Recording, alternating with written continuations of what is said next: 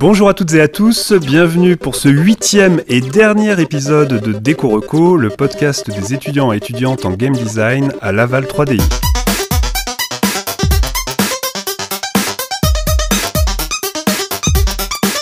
Pour ce dernier épisode, on va sauter euh, tout de suite aux chroniques en passant le petit passage débat puisque nous n'avons pas trois chroniques cette semaine mais bien quatre au programme.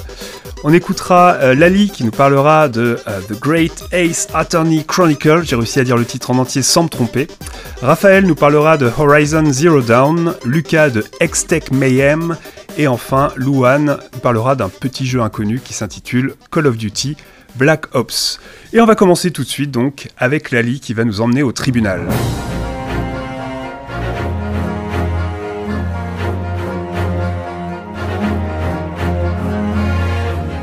Ace Attorney nous plonge dans un univers d'enquête comme un livre policier. Tout comme le lecteur suit le personnage principal d'un livre, le joueur suit le personnage de la même manière. On se questionne sur l'éventuel suspect et les accusations fusent. Mais bien sûr, Ace Attorney a ce petit truc en plus, son gameplay, car c'est bien nous qui enquêtons. Nous incarnons un jeune avocat japonais nommé Ryonosuke, de l'ère Meiji lors de son voyage en Angleterre. Son rôle Défendre les accusés, Comment En enquêtant et en trouvant des indices prouvant son innocence. Il sera aidé par son assistante Susano et d'un détective reconnu, Erlock Sholmes. Ce jeu est en DD avec des graphismes 3D afin de permettre la profondeur et donc l'immersion du joueur. Notre personnage pourra se déplacer entre les différentes scènes d'enquête, essayant de trouver des preuves, inspectant les objets, qui est la première phase de gameplay.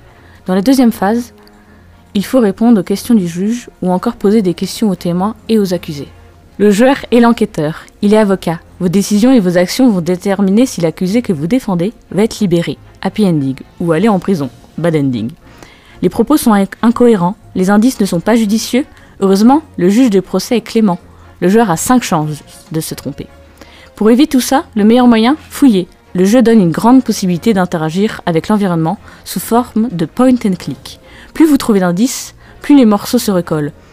Comme dit auparavant, Sherlock Holmes vous accompagnera tout au long de vos enquêtes. Malgré ça, renommé, ce détective est maladroit. Le joueur devra judicieusement corriger ses erreurs.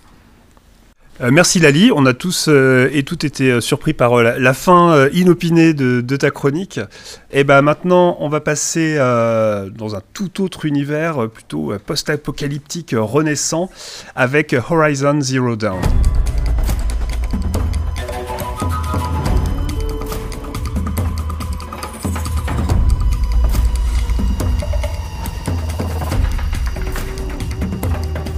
Donc euh, Horizon Zero Dawn, c'est un jeu qui a été développé par Guerrilla Games qui euh, faisait la série des Killzone avant et qui maintenant fait Horizon euh, en exclusivité PlayStation pour Sony. Horizon, c'est quoi? C'est un action RPG d'aventure qui est solo, post-apocalyptique, dans un monde où les technologies qui étaient très avancées avant ont été perdues après une renaissance en quelque sorte du monde. Euh, on voit que les technologies euh, sont euh, oubliées et laissées sous la nature, qui reprend donc ses droits sur l'environnement. Il y a beaucoup de ruines dans cet open world. Et donc le jeu qu'on va jouer à la troisième personne nous permettra d'incarner le personnage de Aloy, qui fait partie de la tribu des Nora, car tout le monde est en tribu après. Donc on va incarner Aloy qui est une orpheline bannie euh, de sa tribu, les Nora, euh, lors de sa naissance et qui a ensuite été adoptée euh, par Rost, qui lui aussi avait été banni de la tribu. Le premier point que je trouve intéressant dans le jeu, c'est que dès le tutoriel, le jeu s'apprend durant toute l'introduction à l'histoire avec le protagoniste enfant euh, qui va, euh, avec son père adoptif, euh, apprendre la chasse, l'escalade et toutes les autres techniques de survie. Donc le joueur va apprendre toutes les mécaniques de gameplay sans nous mettre un tutoriel avec des pop-up qui nous disent fais ci, fais ça, et donc sans briser l'immersion qu'on a dans le jeu. Donc c'est assez intéressant à voir parce que du coup le quatrième mur n'est pas brisé directement n'importe comment comme dans beaucoup d'autres jeux où le tutoriel est un peu euh, soudain.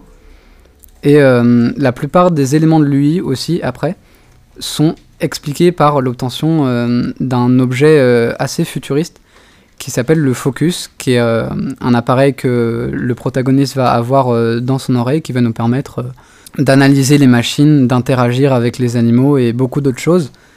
Et c'est quelque chose qui fait que dans le jeu, on aura aussi une explication à notre interface utilisateur et euh, qui va euh, permettre de euh, ne pas casser l'immersion du joueur. Tout le début du jeu nous introduit au contexte, l'attribut, la place qu'on a dedans. L'exposition, elle est faite sans être forcée. Donc on se prend dedans et on se prend dans l'histoire. Et c'est quelque chose qui m'a assez marqué, c'est que le jeu est assez prenant pour qu'on se sente impliqué à 100%. On sent moins quand on lance le jeu qu'on va jouer pour jouer, mais qu'on va jouer pour découvrir l'histoire et euh, vraiment être euh, immergé dedans en fait. Un autre point qui est intéressant, c'est que le gameplay va aider à l'immersion, va vraiment servir l'immersion. Les machines disposent euh, de points faibles et d'armure, qui est une mécanique qui a une place assez importante et qui est assez intéressante à regarder. donc chaque machine a donc certains points faibles comme euh, certains oiseaux qui vont cracher de la glace auront une poche de glace. Si on tape dessus euh, avec euh, les bonnes flèches, ça va leur exploser à la figure. Certains ont des batteries et si on tire dessus avec une flèche électrique, ça va faire comme une sorte de MP. Et c'est des aspects qui font un petit côté immersif, une petite explication logique à ce qui va se passer dans nos combats en fait. Et euh, il y a aussi un système de cartes qui est euh, assez original, à la façon des Assassin's Creed d'Ubisoft. On doit monter à un point assez élevé pour euh, débloquer chaque partie des cartes. Sauf que, pas comme dans les Assassin's Creed où on va juste regarder autour et découvrir la partie de la carte dans laquelle on est. Ici, on doit atteindre un point élevé, mais qui va bouger, parce qu'il s'agit d'une machine qui s'appelle un long coup, qui, comme son nom l'indique, a un très long cou et en haut une tête en forme de plateforme. Et euh, le joueur va devoir trouver un point assez élevé pour monter sur le coup, aller sur la plateforme et hacker les données de la carte. Et euh, c'est encore une fois un truc qui est assez intéressant, qui nous met vraiment dans l'immersion du jeu.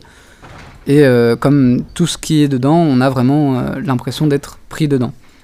C'est quelque chose qui m'a beaucoup plu et qui m'a vraiment immergé à 100% dans le jeu, qui m'a fait finir le jeu euh, aussi rapidement, c'est euh, qu'il y a eu beaucoup d'efforts euh, dans le jeu, dans le gameplay et dans tout ce qui est fait dans les mécaniques et le tutoriel, etc. C'est que tout ce qui est lié à l'immersion est vraiment assez bien travaillé dans le jeu. Et du coup, on se retrouve à jouer beaucoup plus que ce qu'on aurait prévu, ce à quoi on s'attendait, et les rebondissements nous surprennent vraiment. C'est un jeu dans lequel on est vraiment euh, à 200% et c'est presque un scandale que je n'ai pas encore terminé le New Game Plus. Eh ben, au travail, Raphaël, merci pour cette chronique.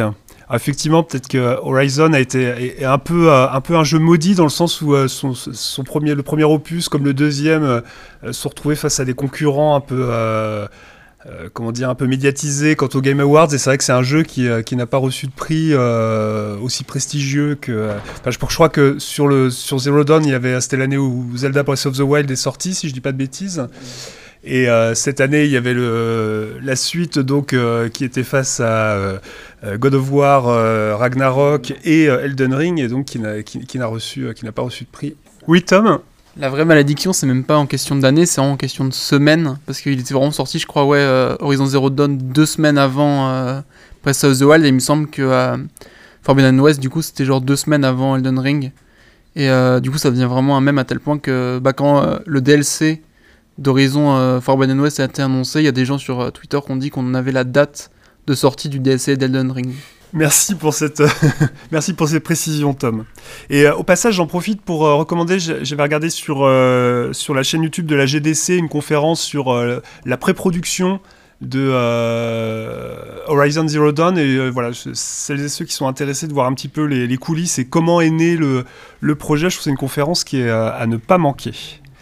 Euh, on va continuer notre série de chroniques avec euh, Lucas qui va euh, nous parler de rythme dans le jeu Extech Mayhem.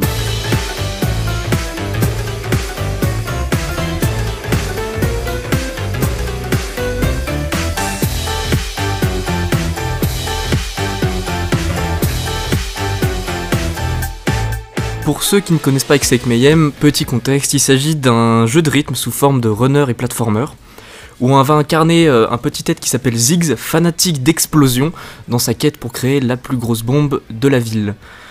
C'est un jeu qui a été développé par Choice Provision et publié par Riot Forge. Exec Mayhem s'inscrit dans les types de jeux qui sont sortis juste après euh, Rune King, dans les jeux de Riot Forge qui ont pour but de développer l'univers League of Legends. Donc c'est pour ça qu'ici on incarne un personnage du jeu League of Legends. Pour ce qui est du gameplay, en dehors de toutes les explosions qu'on va créer en rythme, on va aussi avoir un boss à affronter à peu près tous les 5 mondes. On va avoir 4 niveaux par monde, 3 ou 4 niveaux, et on va ensuite affronter Emmerdinger, un petit scientifique de la même race que Ziggs qui refuse de laisser Ziggs démolir la ville, sous prétexte que c'est un génie de l'explosion. En plus de Emmerdinger, nous aurons également des pacifieurs, des sortes de policiers de la ville de Piltover qui seront là pour nous arrêter à chaque niveau. Donc là, on a déjà pu voir des jeux du même style qui vont mélanger jeux de rythme et par exemple ici platformer. Nous avons aussi du coup des shooters ou des jeux de combat en première personne avec Metal Hellsinger ou encore des jeux à la troisième personne comme par exemple Crypt of the Necrodancer. Comme pour ces deux jeux, la musique est au centre du gameplay mais n'est pas l'unique objectif. Par exemple, dans Metal Singer, les combats sont au milieu du gameplay, le but est d'affronter les ennemis et pour les réussir à taper, on va devoir le faire en rythme. Dans Extake Mayhem, réussir un combo n'est pas nécessaire pas obligé de toucher les notes, c'est juste une satisfaction personnelle. Ce qu'on va avoir par contre, c'est énormément de choses à collecter. Dans certains cas, on va avoir des engrenages. Donc les engrenages bleus permettant de construire des petits robots bombes qui permettent d'affronter le boss pendant les phases. Donc on a du coup à chaque fois un certain nombre de niveaux pour obtenir ces engrenages. On va aussi avoir un petit peu de cosmétiques pour faire plaisir avec les engrenages gris qui vont permettre de s'acheter des petits skins, histoire que Ziggs, je sais pas, soit déguisé comme le fameux personnage Jinx de la série Arcane. On va aussi avoir du coup la possibilité de tout détruire. Et oui, Ziggs étant un fanatique d'explosion, son objectif c'est de tout fracasser.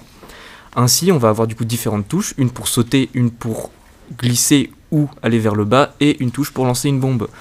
La petite particularité, c'est que même si vous suivez l'intégralité des notes, vous n'aurez pas tout détruit et pas tout collecté. La petite complexité vient justement du fait qu'il faut quasiment lancer une bombe entre chaque note. Quand on a une note et une demi-note, c'est encore plus compliqué d'en placer une, mais ça permet vraiment de euh, permettre aux joueurs de progresser énormément. Petit autre truc qu'on va avoir, ça va être aussi l'effet de ne pas forcément faire les sauts là où on devrait les faire, ou alors rajouter des sauts. L'inconvénient, c'est que tout le niveau est très très bien calculé et suffit d'un manque de timing, même si c'est un saut qui n'est pas dans les notes, pour finir dans le décor. Donc il y a énormément d'adaptabilité qui est demandée et je trouve ça extrêmement intéressant. Toutefois, un autre truc qui va différer aussi de jeux comme Metal Singer et un Crypt of the Necrodancer, c'est qu'on a de la vie à gérer. Effectivement, il y a forcément un niveau d'échec dans un jeu.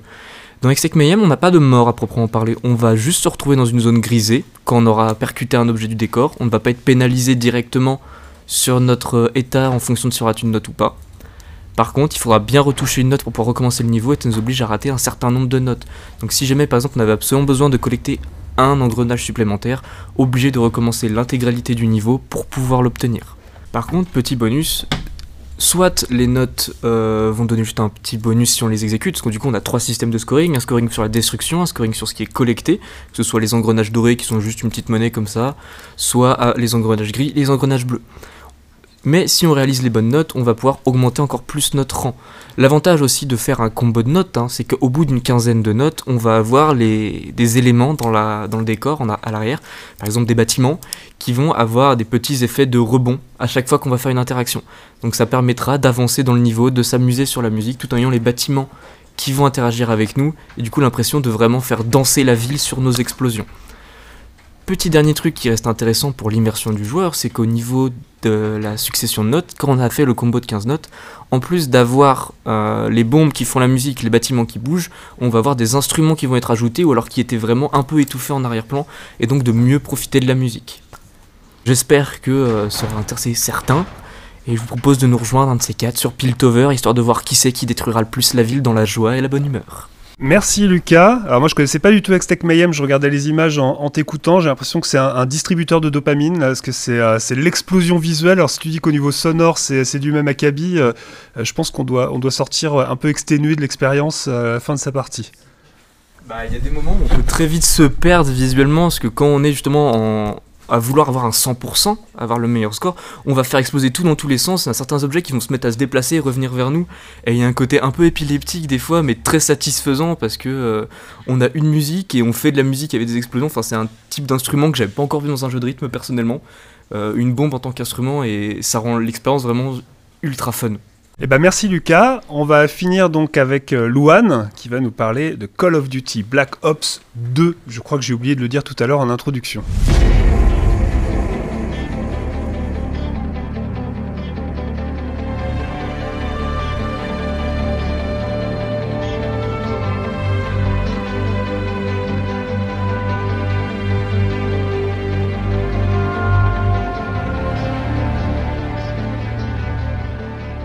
Donc alors pour ma part, nous allons parler de la campagne de Call of Duty Black Ops 2, sortie le 13 novembre 2012 par Treyarch qui fut édité par Activision, sortie sur Xbox 360, PlayStation 3 et PC. Call of Duty Black Ops 2 est le neuvième épisode de la série Call of Duty. Il fait suite à Call of Duty Black Ops 1 au niveau chronologique. C'est un jeu vidéo de tir à la première personne. La campagne de Call of Duty Black Ops 2 se déroule dans deux époques différentes. D'un côté, le personnage que l'on incarne qui se nomme David Mason, qui se déroule dans les années 2025, accompagné d'autres personnages qui vont l'aider dans les différentes missions afin de déjouer les plans du méchant de l'histoire qui est Menendez, le chef d'une organisation rebelle nommée Cordis Die. Dans une autre partie, on retrouve Frank Woods, ancien sergent, qui raconte à David Mason comment son père l'a sauvé pendant les différentes missions et quand il devait récupérer Menendez dans les années 1980. Pour la première fois dans tous les Call of Duty Black Ops 2, on nous offre la liberté d'effectuer plusieurs choix qui influeront à la fin du jeu lors de certains moments dans les missions de campagne. Bien évidemment, Call of Duty Black Ops 2 reste un jeu de combat préprogrammé où l'on laisse très peu le joueur aller dans différents chemins, mais laisse par moments la possibilité de jouer différentes manières de combattre. Par exemple, la possibilité de jouer différentes classes d'armes pour jouer de distance ou corps à corps. Au fil des missions, il va y avoir des choix implicites ou explicites qui vont avoir un impact sur la suite de l'histoire et surtout de la fin du jeu. Ces différentes phases de choix sont soumises sous la forme d'actions possibles à choisir, ou bien de réaliser une mission de sauvetage dans un temps imparti, ce qui va avoir des conséquences sur la fin du jeu. Cela va permettre d'intégrer plus le joueur dans l'histoire, il est donc possible pour le joueur d'avoir six fins différentes en fonction de ses choix. Dans la campagne Call of Duty Black Ops 2, on retrouve des combats et des environnements partagés entre deux époques, qui ont chacune leur ambiance qui plonge le joueur au cœur de l'histoire les deux époques se passent en 1986 pour l'une et en 2025 pour l'autre. D'un côté, une époque plus traditionnelle de combat avec des armes classiques et des environnements sauvages ou abandonnés. Et dans, dans la deuxième époque, on retrouve un univers beaucoup plus futuriste avec des combats plus tactiques et des équipements plus modernes qui changent la gestion des combats. Pour l'environnement, on se retrouve dans un univers avec beaucoup de grands bâtiments, très modernes, avec des technologies très poussées et des moyens de transport plus poussés. Le joueur alternera entre les combats traditionnels et les armes futuristes, tout cela dans la peau de David Mason et son fils. Ils sont tous les deux des soldats des Black Ops. Cette alternance entre les deux époques, du passé et du futur, apporte différentes façons de jouer les différentes missions. Pour finir, Call of Duty Black Ops 2 apporte un lot de nouveautés et d'innovations dans la série Call of Duty avec les différentes missions plus stratégiques et les différents équipements mis à disposition, ainsi que pour les environnements qui donnent des univers différents avec de l'ancien et du futuriste. Puis, dans sa possibilité de laisser le joueur influer sur la fin du jeu et donc de donner une expérience plus unique pour le joueur, même si cela reste quelques changements dans l'histoire qui vont surtout influencer sur la fin du jeu. Merci Louane pour cette ode au pacifisme hein, et, à, la, douceur euh, et à la joie de vivre. Eh ben écoutez, c'était le dernier épisode de Déco Reco. J'espère que vous avez pris euh, autant de plaisir à nous écouter qu'on a eu de plaisir à vous concocter ce petit podcast. Et on se retrouve peut-être l'année prochaine pour la saison 2.